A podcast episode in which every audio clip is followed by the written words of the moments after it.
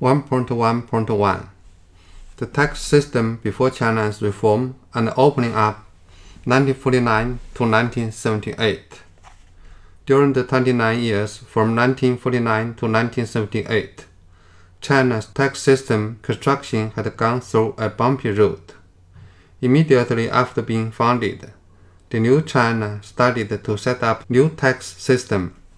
In 1950, the Administrative Council of the Central People's Government promulgated the decision for unifying the tax policy nationwide and the national tax policy implementation rules, specifying 14 kinds of taxes to be levied across the country, i.e., goods tax, industrial and commercial sector tax, including business tax and income tax, salt tax, customs duty, salary income tax, saving interest income tax, stamp tax, inheritance tax, transaction tax, slaughter tax, house property tax, land property tax, special consumption tax, and the usage plate tax.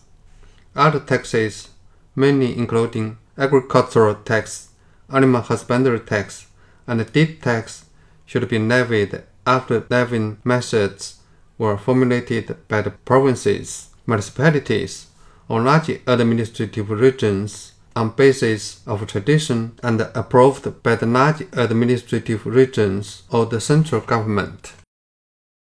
In course of implementation, some adjustment had been made to the tax system. For example, the deed tax basically suspended since the middle of 1950s. Vessel tonnage tax and cultural entertainment tax were added as national taxes. The house property tax and land property tax were integrated into urban real estate tax. The special consumption tax was changed into cultural entertainment tax and some taxable items thereof were merged into the industrial and commercial sector tax. The usage plate tax was confirmed as the vehicle and vessel usage plate tax. The commodity circulation tax was levied on trial basis, and the transaction tax was confirmed as livestock transaction tax. The salary income tax and the inheritance tax was not levied eventually. In all, during the period from 1950 to 1956, based on the political and economic conditions at that time and at the foundation laid by the previous tax system.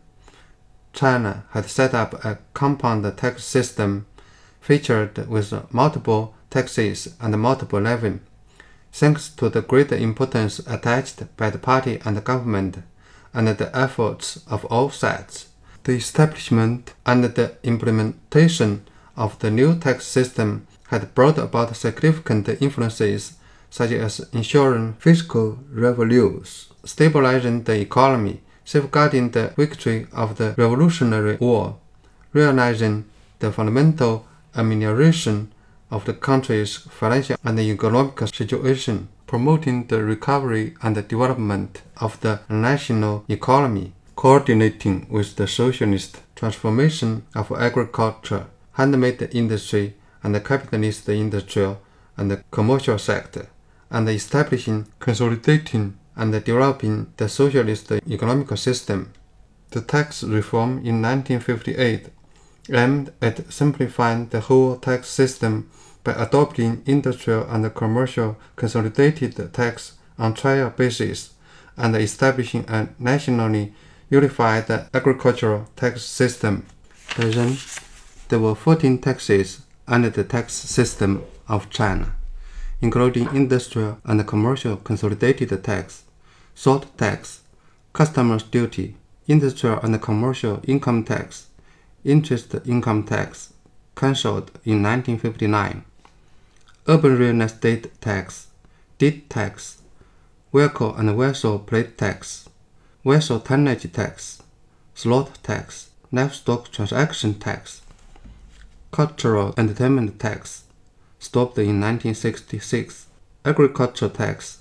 The law was formulated by the National People's Congress (NPC) hearing after Standing Committee in 1958. and the animal husbandry tax. In 1962, in order to support the strengthening of peddlers' market administration, the market transaction tax was levied, but it has been largely suspended since 1966. The main contents of the tax reform in 1973 was still simplifying the tax system. By then, there were 13 taxes in China, i.e., industrial and commercial tax, industrial and commercial consolidated tax, basically suspended after the adoption of the industrial and commercial tax, customs duty, industrial and commercial income tax, urban real estate tax, deed tax, vehicle and vessel plate usage tax, vessel tonnage tax, slaughter tax, livestock transaction tax, market transaction tax, agricultural tax, and animal husbandry tax. Besides, salt tax was namely integrated into industrial and commercial tax, but levied in fact in line with the previous method. In general, the state-owned industrial and commercial enterprises were only subject to industrial and commercial tax. The collective enterprises were only subject to industrial and commercial income tax and the industrial and commercial tax. The agricultural production units were only subject to agricultural tax, and the taxes payable by individuals were next to nothing. In summary, during the 22 years from 1957 to 1978, due to the guiding left ideology and the influence of the economic theory and the fiscal system of former Soviet Union, China's tax system construction had been severely disrupted. The reforms had gone along a one-sided road of simplification. At the same time, the tax organizations had been largely cancelled or merged into other organizations. Large number of tax staff had been forced to change to other sectors. As a result, the type of taxes got fewer and fewer, and the tax system got simpler and simpler, which noticeably reduced the acting range of taxation in the field of economy, narrowed down its influence on the political and economic life of the society and seriously hindered the performance of the functions of taxation.